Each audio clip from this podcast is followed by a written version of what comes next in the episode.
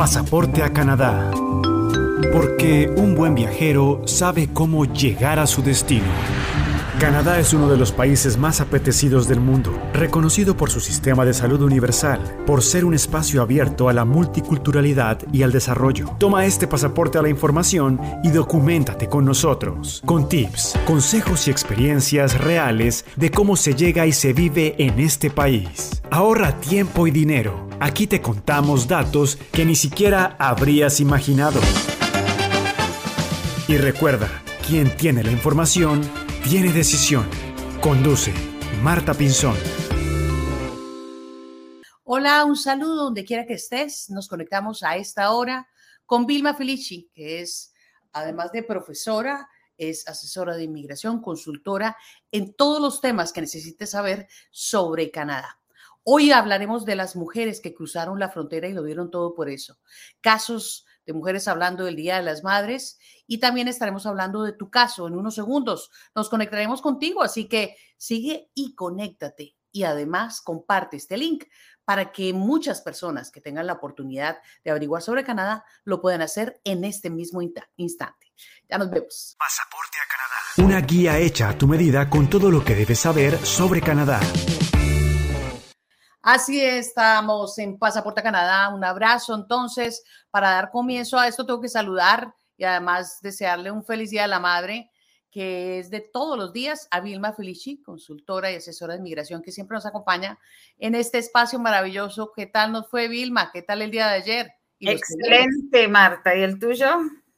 Muy bien, muy, muy, muy reflexivos los temas de los días de, de madre ahora en adelante, Día de la Mujer, Día de la Madre ya no son tanto flores y chocolate, creo que el mundo está cambiando y se está dando cuenta de las necesidades de las madres, ¿no? Por ahí varios TikToks, ¿no? Hablando de lo que las mamás realmente necesitan. Y todo, todas las redes se, movieron. Ah, sí, en realidad sí. En, um, eh, a mí me hay algunos que son muy cómicos y compartí uno con ustedes de, de, las mamás que le llegan. Y esto es típico de las mamás que tienen muchísimos hijos, era típico en mi casa que éramos siete hermanos que llegaban todos para el Día de la Madre y después se retiraban y le dejaban a la pobre madre y a las cocinas la cocina toda sucia y, había que, limpiar. Y hay una señora chilena en TikTok que expresa muy este, elocuentemente su sentimiento al que le, sucedan esas cosas. Pero anyway, a mí no me sucedieron ayer. Este fue eh, una mañana especial Qué bueno. Y antes también, acuérdese que le daban a las madres eh, ollas de arroz y les regalaban electrodomésticos para que fueran mm. felices. Eso fue después de la Segunda Guerra que se utilizó mucho para que las mamás y las mujeres volvieran a casa muy contentas. El mm. mundo está cambiando definitivamente. Qué bueno. Y eso nos alegra porque hoy vamos a hablar de madres y hablaremos de mujeres que obviamente cuando hablamos de madres, que no se nos olvide que son mujeres, que pasan también por situaciones, por vicisitudes, por necesidades y también tienen metas, logros, eh, sueños, muchas cosas. Entonces, hoy estaremos contando esto, estaremos hablando también de un espacio que Vilma siempre nos da para preguntas y respuestas para que tú tengas esa oportunidad. Así que un saludo para las personas que se van conectando. Qué rico tenerlos aquí. Qué maravilla que podamos estar compartiendo en estos espacios que uno muchas veces para poder buscar a alguien que lo asesore en temas de inmigración y alguien serio como es Vilma, pues necesita tener que hacer una cita, pagarla, etcétera. Entonces, este es el primer paso para saber si ese caso que tú tienes debe seguir adelante o cómo lo debes enfocar. Y de ahí en adelante, obviamente, como siempre en inmigración es importante cuidar nuestro patrimonio, pero que se lleve a cabo, ojalá de la mejor forma.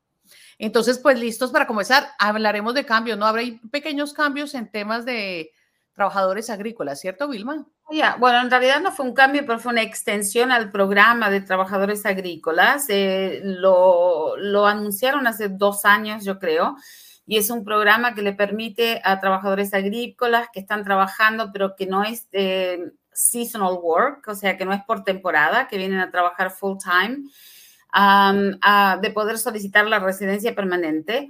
Eh, eh, el programa dice que tienen que haber trabajado por lo menos por un año en ciertas ocupaciones específicas, que tienen que ver con la agricultura, que tienen que ver con este em, ganado también, o sea, no solamente vegetales y frutas, sino con ganado, ah, con aves, etcétera.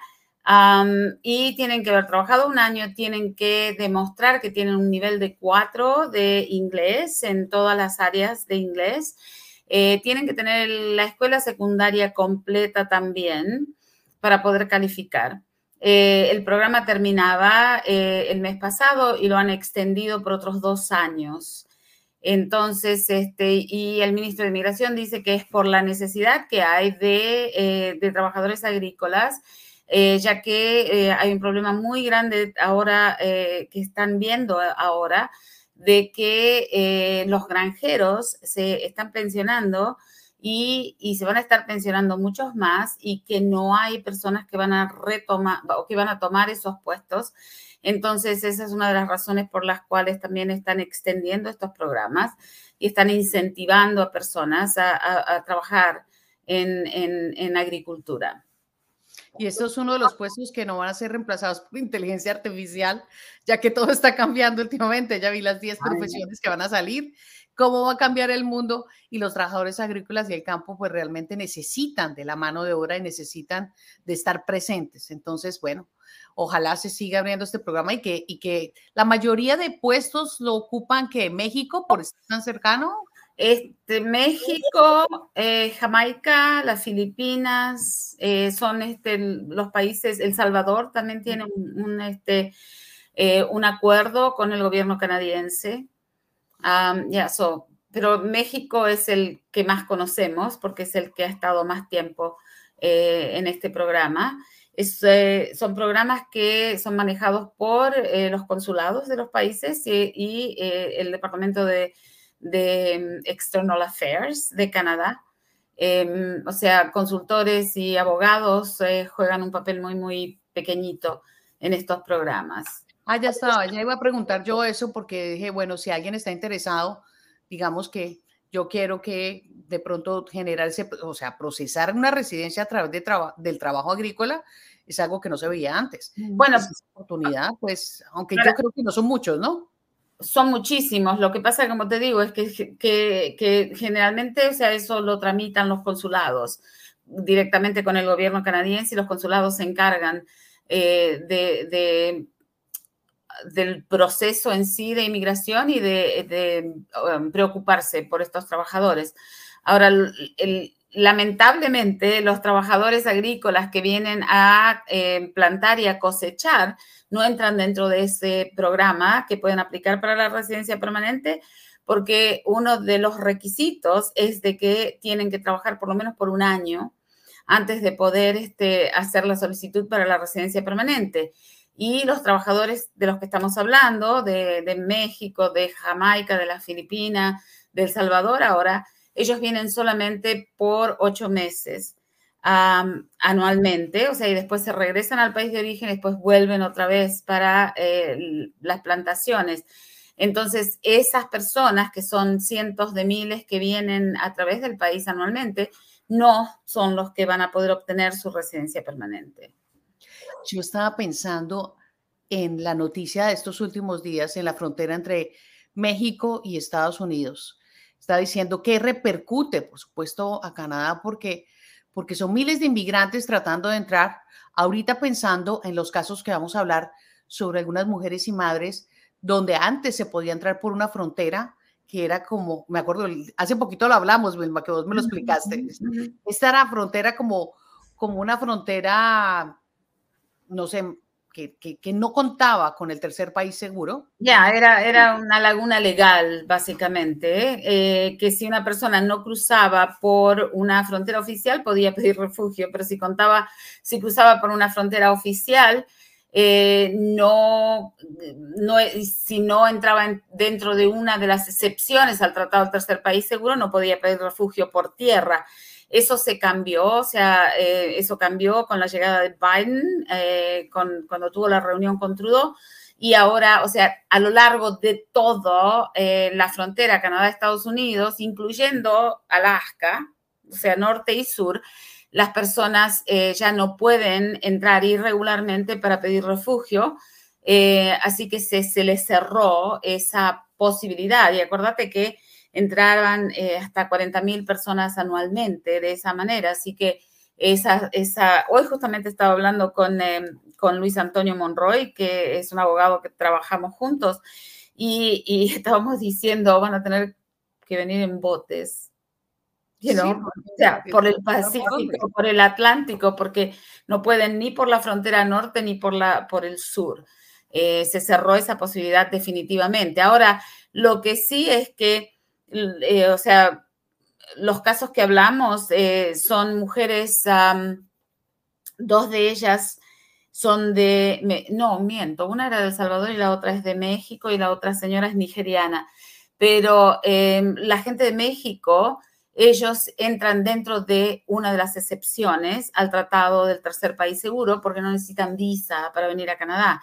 Entonces, ya, solo el ETA. O si sacan el ETA y llegan al aeropuerto, pueden pedir refugio.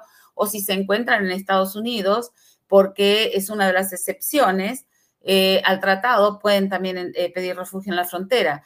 Y ya que estamos hablando de excepciones, las excepciones son básicamente cuatro. Si una persona que quiere pedir refugio y se encuentra en Estados Unidos tiene un familiar en Canadá que tiene algún tipo de tipo de estatus, o sea, está eh, como estudiante, como visitante, no, sí, como estudiante, como visitante, como trabajador, si pidió refugio y su caso ya está ante el, el Consejo de Refugiados, si pidió razones humanitarias, o sea, prácticamente todo el mundo, menos las personas que están sin estatus en el país.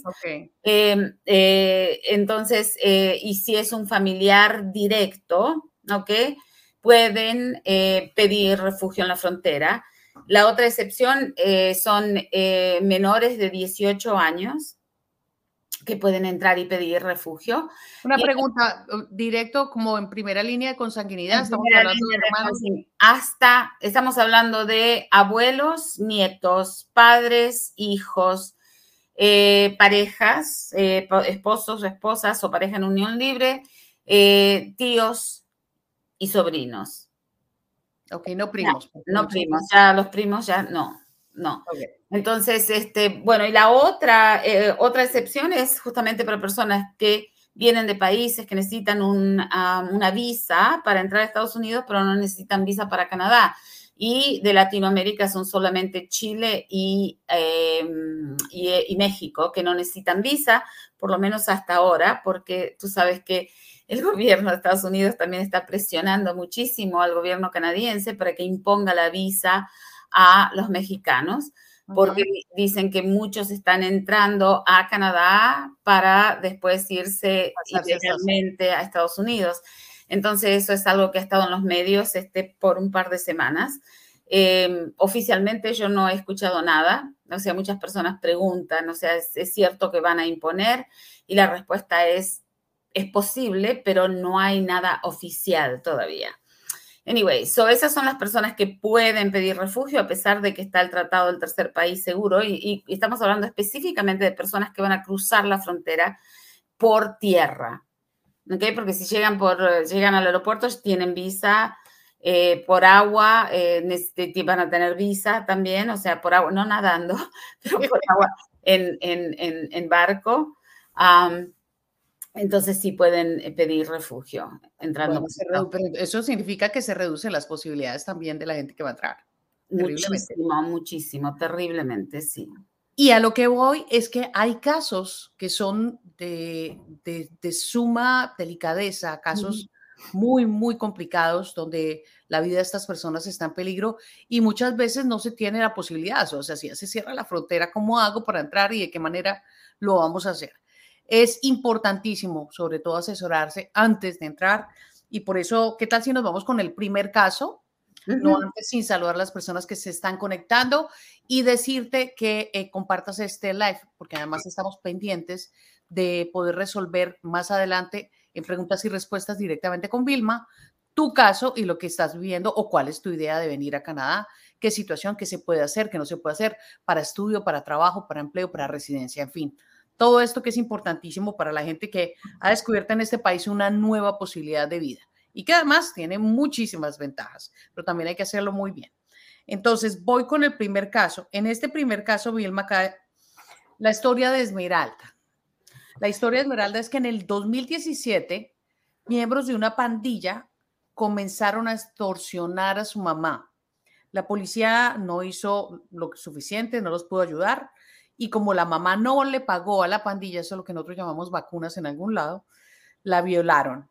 Descubrió que estaba embarazada y de la violación, eh, de esta violación, pero debido a lo que pasa muchas veces por creencias religiosas, tuvo que tener el bebé y se quedó con el bebé. Después la siguieron amenazando, la siguieron acosando y a su mamá y tuvo que abandonar el país, como siempre, y la salida de muchos se fue a Estados Unidos. Luego la enviaron de regreso a México para esperar en el campo de refugiados y después fue secuestrada por un grupo de un cartel y tuvo que pedir dinero a unos familiares y la historia sigue y continúa. Hablemos un poquito más de este caso, Bill. Ya, fue, eh, un caso tremendo que, eh, terminamos de hacer el año pasado y eh, esta mujer está viviendo con em, post-traumatic stress disorder. Está constantemente en, en, hospital, o sea, a causa de todo lo que ha vivido. Em, dos veces trató de entrar a Estados Unidos, dos veces la regresaron a México en una de esas eh, veces que la regresan a México. Y estas son personas que han venido en, las caravanas, right? las caravanas este, de Centroamérica, escapándose justamente de la violencia de, la, de, las, ah, de las pandillas bueno, los carteles también, ¿no? Porque bueno, ya, ya, o sea, salió del problema de las pandillas y se encontró con, los cárteles. La tuvieron eh, secuestrada ella y a los hijos por tres meses hasta que la hermana aquí en Canadá pudo juntar el dinero para mandárselo para poderla, este, eh, para que la pusieran en libertad. Y finalmente, o sea, llegó a Canadá eh, llegó a Canadá y eh, pidió refugio y por suerte, o sea, tuvo, eh, fue aceptada como refugiada por, porque necesita protección. no, no fue, fue una combinación de, el hecho de que ella fuera una mujer, o sea, y, le sucedió todo lo que le sucedió por su género y también por, por criminalidad y por la extorsión que estaban viviendo en, el país de origen. Eh, fue aceptada y una vez que son aceptados empieza el trámite de residencia permanente. Ah, pero como te digo, o sea, lamentablemente ahora estamos, estamos luchando para poder traer a la madre para que la ayude porque eh, por todos los traumas que ha vivido eh, está enferma y tiene dos niños. La hermana tiene que trabajar porque la hermana también otras fueron dos violaciones, ¿no? Dos ya, dos, dos, violaciones. Entonces, este, ahora estamos tratando de traer a la madre para que, se, eh, para que la ayude, o sea, mientras cuando ella eh, no está mentalmente preparada para, para, cuidar a los hijos, para que la madre eh, ayude a la hermana a cuidar a los niños. La hermana también tiene una historia, también fue mi clienta, y a ella le mataron al marido y después la empezaron a amenazar a ella y también, o sea, pero el caso, el caso de ella lo hicimos hace unos seis años más o menos. y estas son mujeres solas, o sea, madres solteras, eh, que, o sea, no solamente están velando por su seguridad, están velando también por la seguridad de sus hijos y están luchando. En el caso de Esmeralda, pobre, o sea, no puede, físicamente no puede, Em, pero hay muchísimas mujeres, eh, madres solteras que han venido solas, mujeres que fueron abusadas por, eh, por su género y solamente por su género.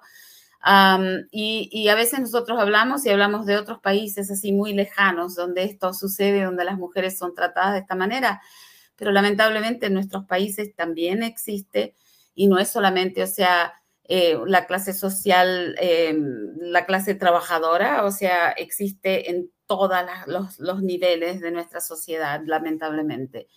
es un flagelo que no discrimina ninguna clase social. Incluso cada vez que vienen los días de la madre o el día de la mujer, siempre hay feminicidios que se registran el otro día en medio de las noticias y lo seguimos registrando y nos damos cuenta de la violencia tan, tan aterradora que hay alrededor de las mujeres y las mujeres muchas veces como siempre, callamos, buscamos esperar y, y buscamos proteger a los hijos. Eso me parece que... Ya, ya. Bueno, parte y, de la y es súper importante que hablemos de este tema porque eh, hay muchas eh, personas que no saben Y hay muchas mujeres que han sufrido muchísimo abuso, pero no saben que eso es un factor eh, que les permite pedir refugio y les permite recibir protección en Canadá.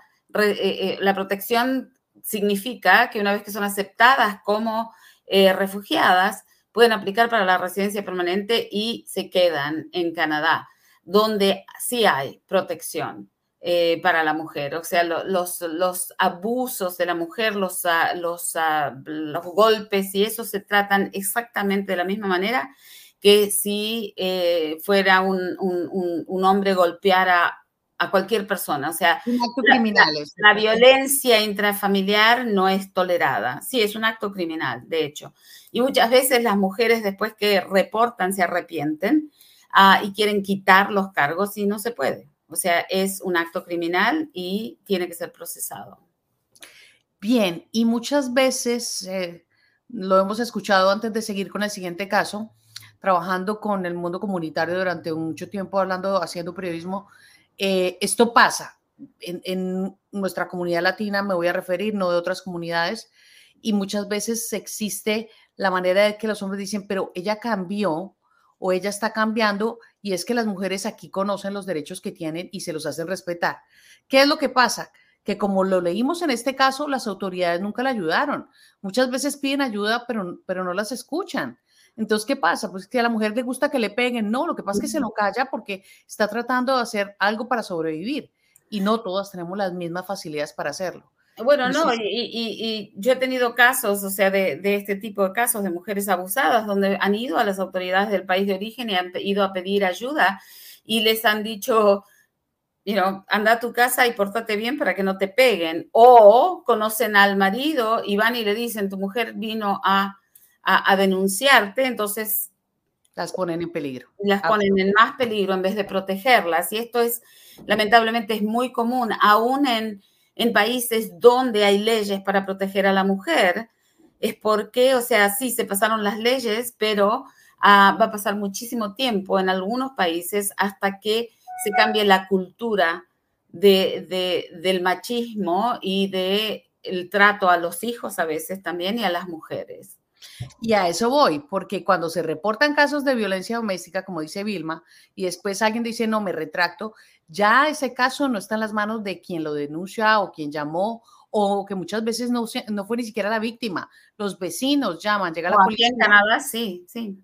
Y se abre un caso y entonces muchas veces estas personas van a la cárcel y ya definitivamente le dicen, pero si yo fue una pelea de, de pareja, no, no tiene ningún problema, tiene referencias criminales que además pueden ser desastrosas, no solamente con lo, lo que causa y lo que repercute en cada una de las personas emocional y físicamente, sino también en los visados y en, lo que sucede con los procesos, ¿no? Porque si alguien está en residencia y le pasa algo de eso, puede perder todo el proceso, todo el caso. Ya, ya. Y, y, y, el, y el, el, abusador o la abusadora, porque también a veces hay mujeres que, ya, eh, al tener un récord criminal, si no son ciudadanos canadienses, pueden ser deportados también. Entonces, afecta a ambos en la pareja. Y hay algo que es súper importante, que si yo te tiro este lapicero y te lastimo, es assault with a weapon. ¿Ok? Eso es asalto con un arma. Aunque sea un lapicero, un teléfono, my mouse, ¿ok? Es, es, eh, es, es interpretado como un arma. Y entonces este, el cargo es mucho más serio que simplemente assault. Entonces, estas son todas cositas, o sea, un día vamos a tener que hacer un programa. No, y aprovechemos un segundo, un empujón. ¿También es assault? Es assault. Una cachetada también es oh, assault. Oh, definitivamente, sí, sí. Que son muy comunes en decir, ay, lo dejé pasar, no solamente la empuje un poco para hacerla reaccionar. Y, y bueno, más las palabras, ¿no? Que son muy comunes, ¿no? Ya las conocemos. O, amenazas, o sea, si, te voy a matar, es una amenaza de muerte. Yo me acuerdo que eh, una vez un cliente en la oficina, cuando este, mi socia estábamos, ella siempre lo repite, mi ex socia, que el cliente dijo, eh, al cliente lo encontraron culpable por haber este, eh, uttered a death threat, por haber amenazado. amenazado de muerte. Y entonces eh, le trataban de explicar, bueno, usted tiene un récord criminal, usted es inadmisible por razones criminales. Y el señor dijo, pero si solamente la amenacé de matarla, no la maté. Entonces, eh, o sea, pero ¿me entendés la diferencia? Porque el, el, señor no lograba entender que él no la había lastimado, simplemente la había amenazado. Pero estamos en Canadá y una amenaza de muerte es una ofensa seria. Absolutamente. Y ese lenguaje nuestro tan coloquial, ¿no? Muchas veces. Acuérdese que yo no sé, uno hasta decía, si sacaban malas calificaciones, me van a matar en mi casa. Donde llega un niño así de eso en un colegio acá, eh, abren una investigación. Oh, of course, yeah, Entonces, esos comentarios son muy, pero muy importantes tenerlos claros cuando uno, sobre todo, está conviviendo con distintas culturas. No todo el mundo piensa de la misma manera ni se expresa igual, ¿no? No tan informalmente. Yo me imagino, Vilma, todos los casos que han llegado allá a su despacho con, con, unos muy tristes, otros a veces hasta jocosos, decir, era solamente un comentario. Ya, yeah, pasó mayores, ¿no? Bueno. Bueno, tenemos otro caso también de una mujer luchadora, pero esta mujer luchadora, aparte de, eh, o sea, llegó a Canadá en el 2016, así que son siete años. Eh, mientras estaba aquí en Canadá, fue diagnosticada con una enfermedad eh, para la cual no hay tratamiento en su país. Y em, ella, a pesar de que está enferma, o sigue trabajando, sigue trabajando para mantener su familia, para mantener a sus hijos, para e inclusive manda dinero a su familia en el país de origen, a sus padres, para ayudarlos. Tiene dos hijos dependientes eh, y, em, y, se encuentra aquí en Canadá. Em, las hijas también, eh, mujeres eh, luchadoras, trabajan, trabajan part-time para, para, ayudar mientras están estudiando. la señora, a pesar de estar enferma, hace trabajo voluntario y ayuda en los uh, food banks. Okay pero, o sea, si ella regresara a su país de origen, su vida está en peligro porque aquí está recibiendo tratamiento. Tú sabes que aquí en, en, Ontario, en Toronto, tenemos clínicas eh, que eh, dan tratamiento a personas que se encuentran sin estatus, personas que no tienen OHEP, etc. Eh, las clínicas se llaman Access Alliance Medical Clinics y entonces a ella la están tratando en una de esas clínicas. Y lo que estamos haciendo para ella es un caso por razones humanitarias y de compasión, porque por el tiempo que ha estado en el país, por el tiempo que ha estado trabajando, porque eh, está haciendo trabajo voluntario a pesar de que está enferma, y eh, porque si regresa a su país, lo más posible es que em, se enferme muchísimo más y está la posibilidad de que pueda morirse también. Entonces, en este caso, estamos haciendo un caso por razones humanitarias y de compasión.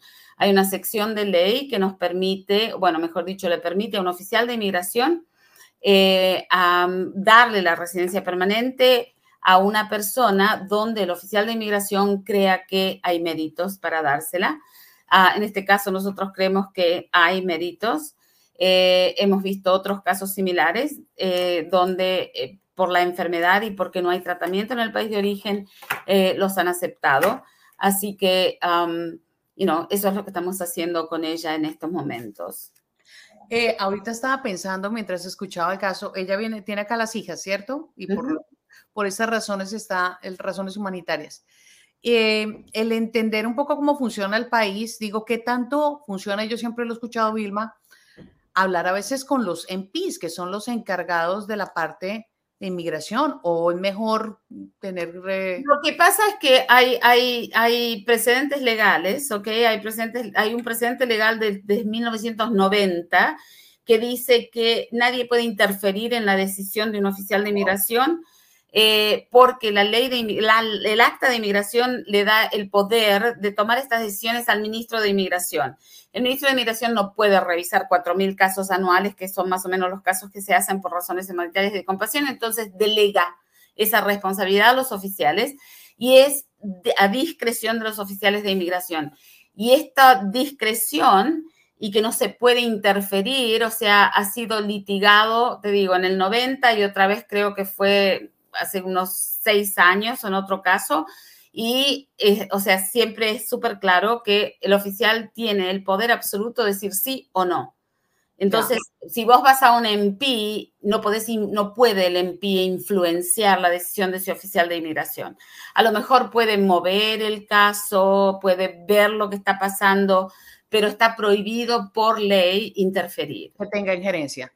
Ahora, una persona que llegó, porque llega, y poniéndose uno en el caso de una persona que está pidiendo refugio, que llega con una cantidad de situaciones complicadas, riesgosas, eh, con angustia. Muchas veces cuando uno está así no lo tiene claro a la hora de presentarse. Y todos, a todos nos ha pasado, a veces nerviosos eh, se nos olvida cosas o, no, o no, no relatamos las cosas bien. ¿Qué es lo, o sea, cuál sería su mensaje para que cuando alguien esté en ese primer encuentro con Canadá tenga la claridad mental de decir, yo necesito esto, ya después irá organizando? Mm, mi consejo, Marta, es que antes de subirse al avión, y digo un par de semanitas antes, ponerse en contacto con alguien, con un, con un asesor, con un abogado, con alguien que conozca bien el tema de inmigración y que lo prepare, que lo ayude. Yo generalmente les digo, o sea, les explico todo el proceso, qué va a pasar en el aeropuerto cuando lleguen, bla, bla, bla, bla, y les pido que me manden su historia por escrito. Hay algunos oficiales que aunque ellos no tienen el poder, porque ningún oficial de inmigración, ni en la frontera, ni dentro de Canadá, tiene el poder de decidir quién es y quién no es un refugiado. Ellos simplemente tienen que tomar el caso, tienen que ver si son elegibles o, y si son admisibles para referir el caso al Consejo de Refugiados. Y es el Consejo de Refugiados que tiene el mandato, es un tribunal especializado y ellos deciden quién es un refugiado y quién es una persona que necesita protección o no. Pero lamentablemente a veces los oficiales se toman el trabajito de empezar a hacer preguntas acerca del caso de refugio y toman notas. Esas notas van a ir con el expediente al Consejo de Refugiados y después, o sea, el cliente cuando están pidiendo en el aeropuerto, al cliente le dan 15 días le dan un BOC, que es un Basis of Claim o las bases del caso, donde va información sobre los datos básicos, trabajo, estudios, eh, familia, etcétera. Pero ahí también va la historia del refugio. ¿Por qué está pidiendo refugio? ¿Qué te pasó? ¿Fuiste a las autoridades? ¿Te, te, ayudaron, sí o no? Eh, ¿Hay otra zona dentro de tu país donde te puedes ir y estar a salvo? Y el cliente no está preparado si no sabe a lo que va. Entonces, mi consejo es, consíganse a alguien antes de llegar a Canadá, escriban su historia, no la traigan con ustedes, pero mándensela a, su asesor. Ah, por dos razones. Una, porque el asesor le va a poder decir, o sea, encaminarlos.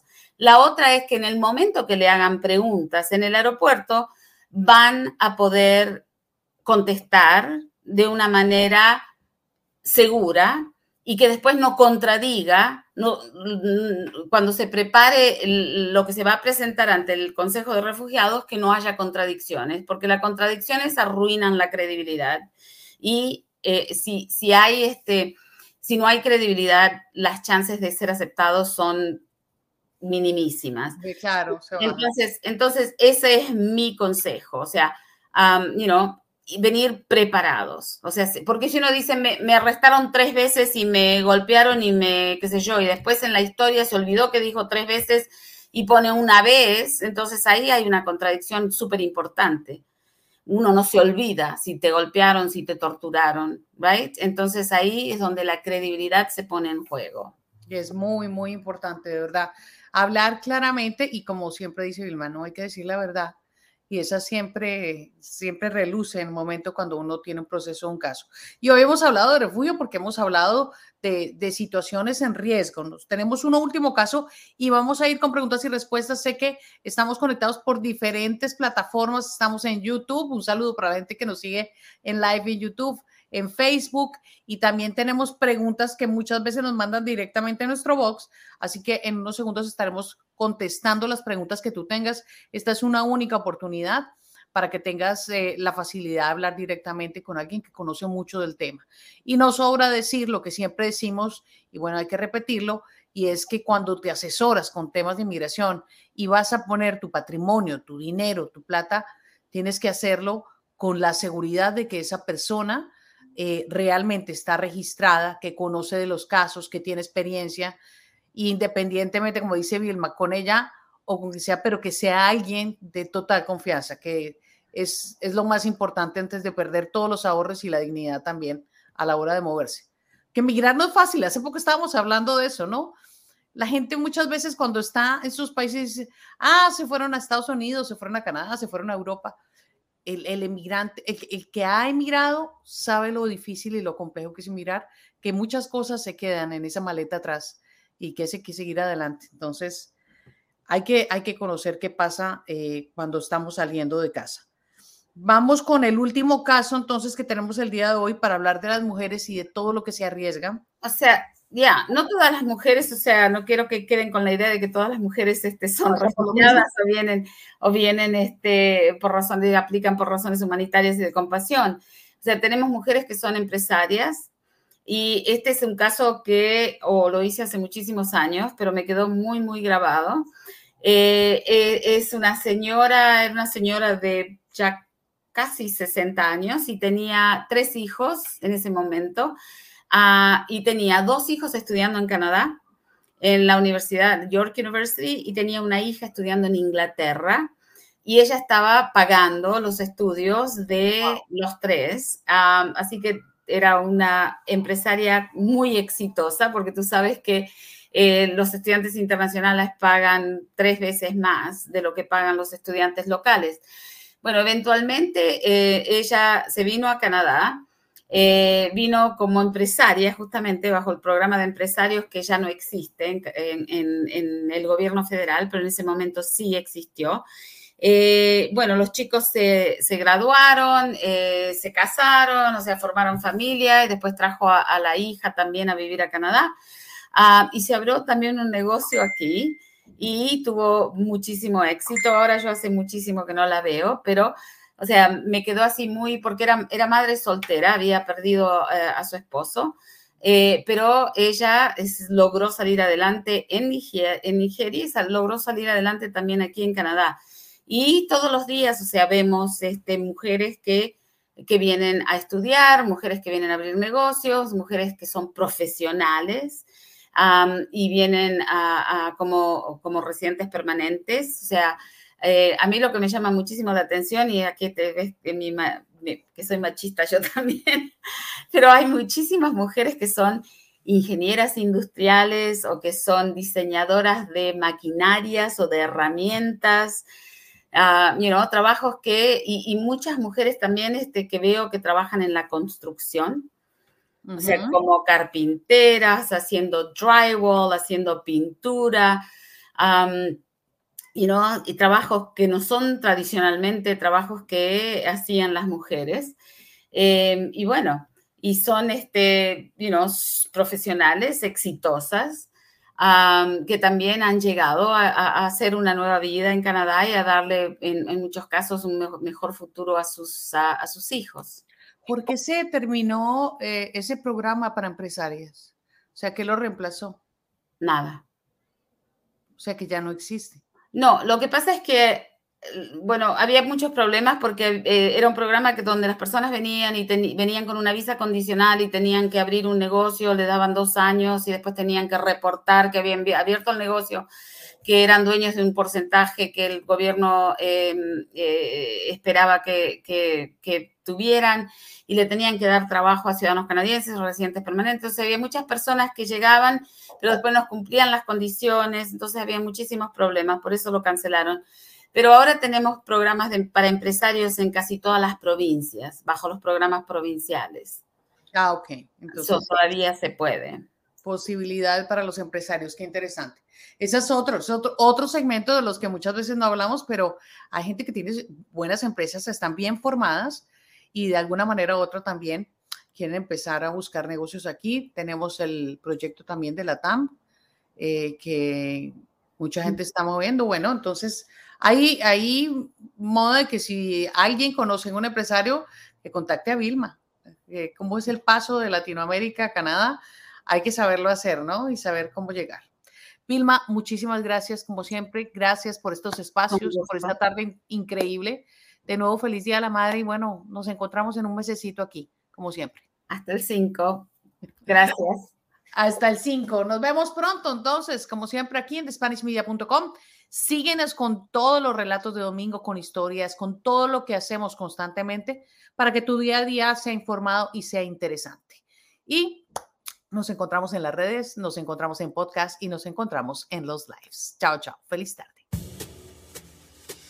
Pasaporte a Canadá, el diario de un inmigrante. Suscríbete en las principales plataformas de podcast y documentate con nosotros.